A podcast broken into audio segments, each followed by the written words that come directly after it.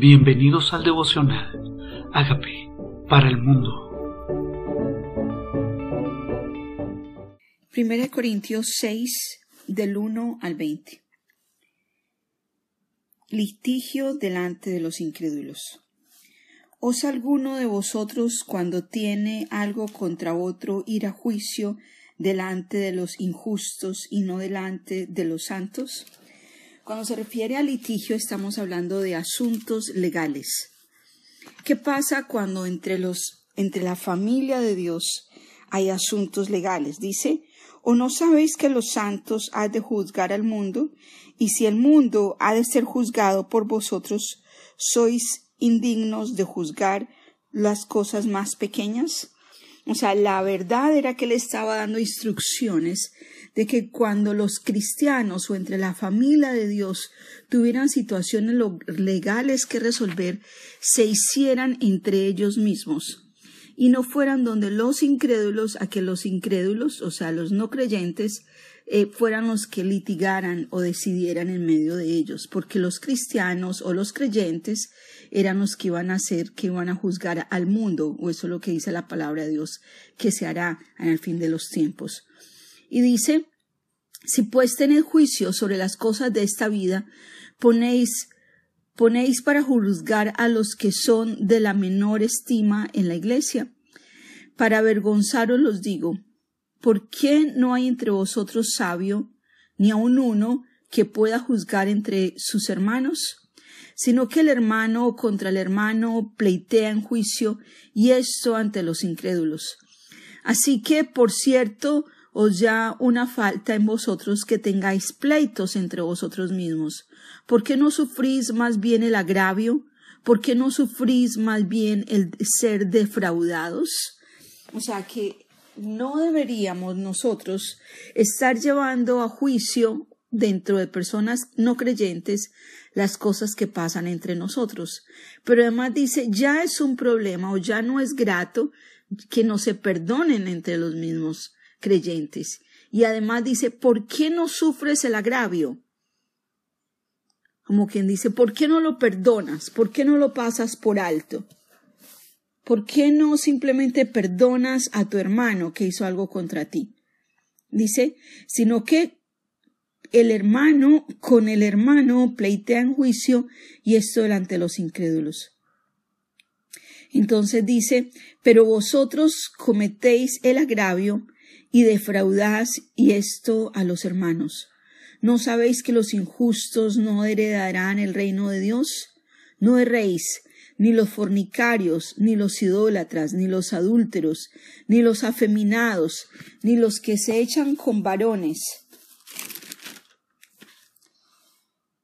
ni los ladrones, ni los avaros, ni los borrachos, ni los maldicientes, ni los estafadores heredarán el reino de Dios. Y aquí hay una lista de pecados, de pecados, que habla específicamente con nombre propio, que no heredarán el reino de Dios. Bueno, y para eso vino Cristo a morir por nuestros pecados, porque nosotros lo que Dios no quiere que hagamos es que una vez convertidos continuemos en los mismos pecados, porque el que heredó el reino de Dios para nosotros fue Jesucristo. Entonces no espera que después de habernos convertido a semejante salvación y a semejante regalo, nosotros continuemos siendo creyentes, viviendo los mismos pecados como aquellas personas que no han conocido a Jesús. Y aclara cuáles son esos pecados pecados que nosotros consideraríamos pues como fáciles de superar o, o muy leves como maldecir, como ser avaro. Sí, no, algunas personas dicen, sí, yo controlo mucho el dinero. Bueno, eso es la avaricia, es idolatría. O los que dicen mal, o sea, los que maldicen. Dice, no heredarán el reino de Dios. Dice, y esto erais algunos. O sea, me enfatiza, es normal que en el pasado, cuando no hayas conocido a Jesús, seas eso, mas ya habéis sido lavados. O sea, Dios espera que en mi conversión a Jesús haya tomado la decisión de no seguir practicando pecados que eran comunes para nosotros. Dice, esto erais. O sea, es parte del pasado. Ya has sido lavado, no dice vas a ser lavado. O sea, en esta conversión a Jesús nos apropiamos de la sangre preciosa de Jesús para que lave y limpie en nuestra vida lo que no es grato delante de Él. Y dice, ya habéis sido santificados. O sea, ya habéis sido apartados. Me lava, me perdona, me lava y me santifica. Y dice, además de eso, ya habéis sido justificados. Miren este proceso hermoso. Yo acepto a Jesucristo que murió por mi pecado. Me convierto, me lava con su sangre, me santifica, o sea, me aparta, me declara justo por lo que Jesucristo hizo, dice justificados en el nombre de Jesús y por el Espíritu de nuestro Dios. O sea, ese Espíritu de Dios justifica, revela esa justificación que Jesucristo hizo en la cruz. Ahora me explica en esta segunda parte de 1 Corintios 6, glorificad a Dios en vuestro cuerpo. La primera parte me aclara, no está bien que estés en pleitos con tus, tus hermanos, con tus hermanos creyentes. No está bien que practiques estos pecados que iráis antes. Pero ahora en esta segunda parte, ahora me habla de cómo debo glorificar a Dios con mi cuerpo. Dice, todas las cosas me son lícitas, mas no todas convienen. Todas las cosas me son lícitas, mas yo no me dejaré dominar de ninguno. ¿Qué está pasando en nuestra vida? ¿Qué es lícito pero me estoy dejando dominar? ¿Qué es aquello que Dios me permite porque no está escrito que sea pecado, pero yo estoy dejando que me controle? ¿Qué tipo de conversaciones estoy teniendo que estoy dándole rienda suelta a lo inmoral? ¿O qué tal si yo estoy dañando a otras personas con chismes? Todas las cosas me son lícitas. ¿Qué otra cosa puedo estar haciendo que no es grato delante de los ojos de Dios? Que no es conveniente. ¿Qué me está controlando? ¿Qué apetitos estoy dejando que tengan control de mi vida? Y me dice, yo tengo que examinar si me conviene o no me conviene, si es como un buffet. Todo puedes comer, pero no todo es conveniente para tu salud. Dice las viandas para el vientre, dice el versículo 13, y el vientre para las viandas. Pero tanto el uno como el otro destruirá a Dios. Pero el cuerpo no es para la fornicación, sino para el Señor, y el Señor para el cuerpo. Y aquí está hablándome en particular de glorificar a Dios con mi cuerpo, que es este segundo párrafo de Corintios. Y me habla en particular que no me conviene, que no me dejo dejar dominar, y me aclara que el cuerpo no es para la fornicación. Ahora, ¿qué es la fornicación? Son relaciones antes de casarse. Y me aclara que mi cuerpo es para el Señor y el Señor es Señor de mi cuerpo. Y Dios que levantó al Señor también a nosotros nos levantará con su poder. O sea, si para alguna persona cuidar su cuerpo y no fornicar y ser apartado su cuerpo para Dios es difícil, pues el Señor dice que él mismo levantó de los muertos a Jesús y también podrá levantar a esa persona que está lidiando con la fornicación con su poder. O sea, está ofreciendo el poder mismo de Dios para poder luchar contra este pecado. Dice, ¿no sabéis que vuestros cuerpos son miembros de Cristo? ¿Quitaré pues los miembros de Cristo y los haré miembros de una ramera? De ningún modo.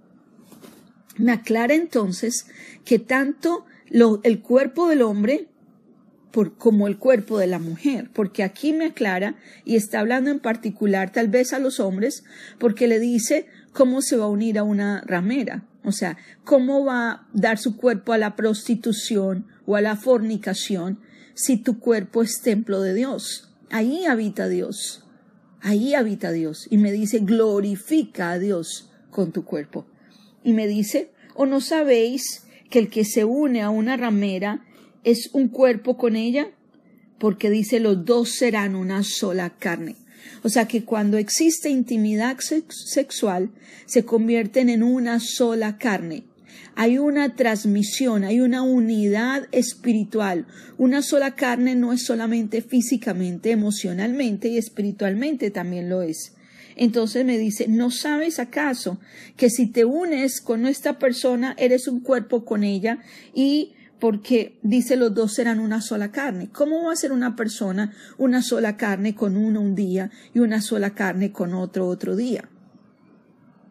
No puedes escoger los miembros del cuerpo de Cristo y usarlos de esta manera. Dice, porque el que se une al Señor, un espíritu es con él. O sea que también cuando te unes a una persona, te unes espiritualmente con esta persona con cuántas personas podemos unirnos espiritualmente. ¿No existiría entonces una unidad en espíritu que contagiaría mi alma y mi espíritu y luego querer mantener unidad en el espíritu de Dios? Y me dice un huid de la fornicación. Huid es salir corriendo. Huir es tomar acción, es un verbo de acción, es intencionalmente procurar escapar o no dar lugar a que esto ocurra. Cualquier otro cuerpo, cualquier otro pecado que el hombre, que el hombre comete está fuera del cuerpo, pero el que fornica contra su propio cuerpo peca. O sea, existe una contaminación. ¿O ignoráis que vuestro cuerpo es templo del Espíritu Santo? O sea que aquí está aclarando el apóstol Pablo que no porque ellos están usando fornicación el Espíritu Santo se fue. El Espíritu Santo sigue ahí, dice, o lo ignoras. ¿O ignoras acaso que el Espíritu de Dios mora en ti para que tú uses tu cuerpo de la manera que quieras usarlo? ¿O ignoras, me dice, que tu cuerpo es templo del Espíritu Santo, el cual está en vosotros, el cual tenéis de Dios y no sois vuestros? O sea que yo soy templo de Dios, Él mora en mí y no soy mía. O sea, Dios quiere ejercer o dominio, quiere, quiere recordarme que Él es Señor de mi cuerpo. ¿O lo ignoras acaso? Dice, Él es, no eres vuestro, te, le perteneces a Dios, porque habéis sido comprados por precio. Glorificad pues a Dios en vuestro cuerpo y en vuestro espíritu, los cuales son de Dios. Me invita el Señor entonces a glorificarle con mi cuerpo, cómo cuido de mi cuerpo, cómo honro a Dios con mi cuerpo, cómo lo alimento, descanso, lo ejercito, lo honro con mi cuerpo. Dice, glorifica a Dios con tu cuerpo. Si pensabas que para Dios la área física no era importante, aquí me está dando Dios instrucciones específicas de qué hacer con Él, qué debo hacer y qué no debo hacer. No debo deshonrarlo y debo honrar a Dios con mi cuerpo y mi espíritu, los cuales le pertenecen a Él. Él me compró por precio, Él pagó por mí en la cruz. Dice, habéis sido comprados por precio, su sangre fue el precio. Glorifícalo, honralo con tu cuerpo, cuida de Él. Pero también dice, con tu espíritu, no lo contamines espiritualmente, no te unas en un espíritu con una persona hoy, con otro, otro día con otra persona, y luego las personas terminan contaminadas espiritualmente. Y me aclara, el cuerpo y el espíritu son de Dios. ¿Qué tal si lo decidimos honrar? ¿Qué tal si decidimos entender desde el comienzo de este 1 Corintios 6 que si el Señor Jesús habita en mí, debo honrarlo con mi vida?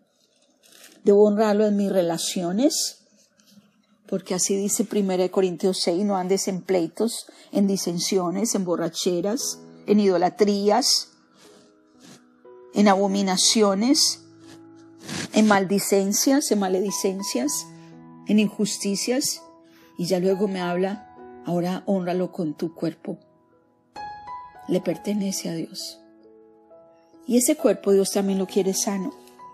¿Qué tal si cuidas de tu cuerpo, lo que alimentas tu cuerpo, dice el, vientre para las viandas y las viandas para el vientre. O sea, también me habla de que como, como, que escojo, Todo me es lícito, no todo me conviene. Piensa siempre, ¿me es lícito? Sí, me conviene, tal vez no. Me es lícito usar mi cuerpo de esta manera, comer de todo, de pronto no es pecado, pero ¿me conviene? ¿Me conviene? Me es lícito quedarme hasta la madrugada sin dormir, pero ¿me conviene?